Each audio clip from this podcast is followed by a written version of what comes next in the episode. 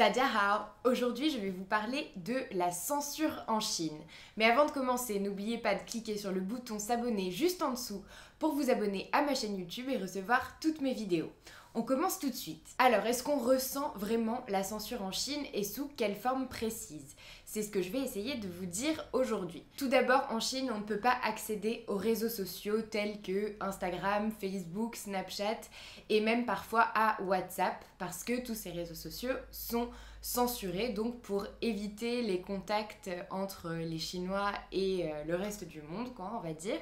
Donc ces réseaux sociaux ne sont pas du tout utilisés en Chine et sont carrément donc euh, bloqués dans le pays. Et pour y accéder, il faut se connecter avec un VPN, c'est donc un logiciel qu'on installe sur son ordinateur. Mais si on est déjà en Chine au moment où on se rend compte qu'on ne peut pas accéder euh, à tous ces réseaux sociaux et évidemment à d'autres sites web, il est très compliqué de les installer quand on est déjà en Chine. Donc il vaut mieux l'installer avant de partir. Donc euh, une fois qu'on prévoit son voyage, on décide d'installer ce VPN pour pouvoir accéder à n'importe quel site web une fois en Chine. Ensuite, évidemment, Google est censuré en Chine et toutes les applications de Google, c'est-à-dire euh, Google Maps ou encore Gmail. Et là, c'est pareil, il faut un VPN pour y accéder. Donc ça, ça peut être assez compliqué en Chine parce que euh, si on a une adresse Gmail, eh ben, il faut toujours le VPN pour arriver à s'y connecter. Le VPN ne fonctionne pas toujours très très bien, donc ça complique assez les choses. Ensuite, les journaux ou les médias chinois ne relatent qu'une partie de l'information, on va dire, et donc on ressent vraiment la censure quand on lit les informations euh, chinoises régulièrement on voit que euh, les informations qui sont écrites dans les médias chinois sont complètement partiales. Et d'ailleurs, quand on discute avec euh, certains Chinois, on se rend compte qu'ils n'avaient pas la totalité des informations euh, en leur possession, donc pour pouvoir se faire leur propre opinion sur tel ou tel fait qui s'est passé. Et on se rend compte donc que les médias ne donnent que certaines informations donc aux Chinois. Ensuite, il y a Baidu, le moteur de recherche chinois donc, euh, qui euh, pourrait être assimilé à Google.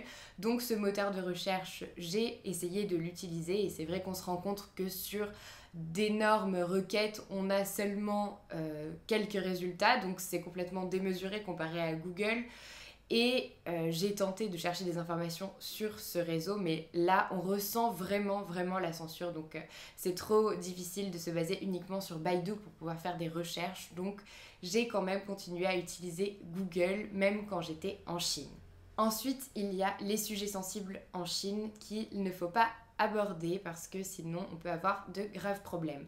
Par exemple, quand j'étais en Chine, il y a eu le scandale des Panama Papers qui disait donc que certains membres du Parti communiste chinois, voire peut-être Xi Jinping, avaient des comptes offshore et donc c'était un véritable scandale dans le monde entier. Mais en Chine, il n'y a pas eu un seul article dans les journaux qui parlait de ça et évidemment, les Chinois n'en ont pas du tout eu vent, à part ceux donc euh, qui ont contourné les règles en ayant un VPN et en regardant les informations dans d'autres pays. Mais mis à part ça, on n'a eu aucune information là-dessus dans les médias chinois. Et en plus, quand j'ai voulu en discuter sur WeChat, mes euh, amis chinois m'ont fait comprendre qu'il valait mieux utiliser un nom de code pour en parler parce qu'on pourrait avoir des problèmes avec euh, donc, euh, le gouvernement chinois si on en parlait directement sur WeChat, même si on parlait en français. Donc nous avons établi un nom de code pour les Panama Papers pour pouvoir euh, discuter euh, librement, entre guillemets, de ce sujet, mais pour vous dire que la censure était vraiment omniprésente, même quand on discute sur WeChat avec ses amis. Enfin, je voulais vous dire aussi que pendant que j'étais en Chine, il y a eu un sommet à Pékin pendant une semaine et que tous les VPN ont euh, cessé de marcher pendant une semaine. Donc en fait, j'ai réalisé à ce moment-là que les VPN étaient quelque peu tolérés par la Chine et par le gouvernement chinois parce qu'il y avait beaucoup d'étrangers qui partaient étudier en Chine ou habiter en Chine, mais qu'à tout moment, en fait, la Chine pouvait contrôler ces VPN et décider de complètement les arrêter. Et donc pendant une semaine, je m'en souviens euh, très bien, plus personne euh, n'avait de VPN et c'était très compliqué euh, d'essayer de se connecter à Google ou à tous les autres sites qui étaient censurés. Donc on se rend compte que la censure est vraiment omniprésente en Chine.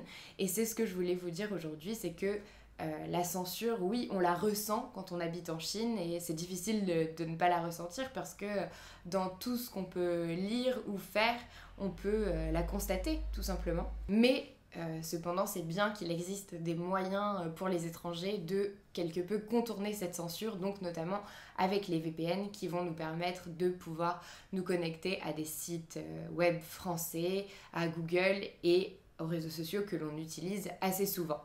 Donc voilà, c'est tout pour cette vidéo. J'espère que ça vous a plu. Euh, n'hésitez pas à me dire si vous avez déjà installé un VPN sur votre ordinateur ou pas. Et évidemment, n'oubliez pas d'aimer cette vidéo si elle vous a plu. N'oubliez pas de la commenter. Abonnez-vous à ma chaîne YouTube et récupérez votre heure de formation gratuite dans la description de cette vidéo. Et je vous dis à bientôt pour une autre vidéo.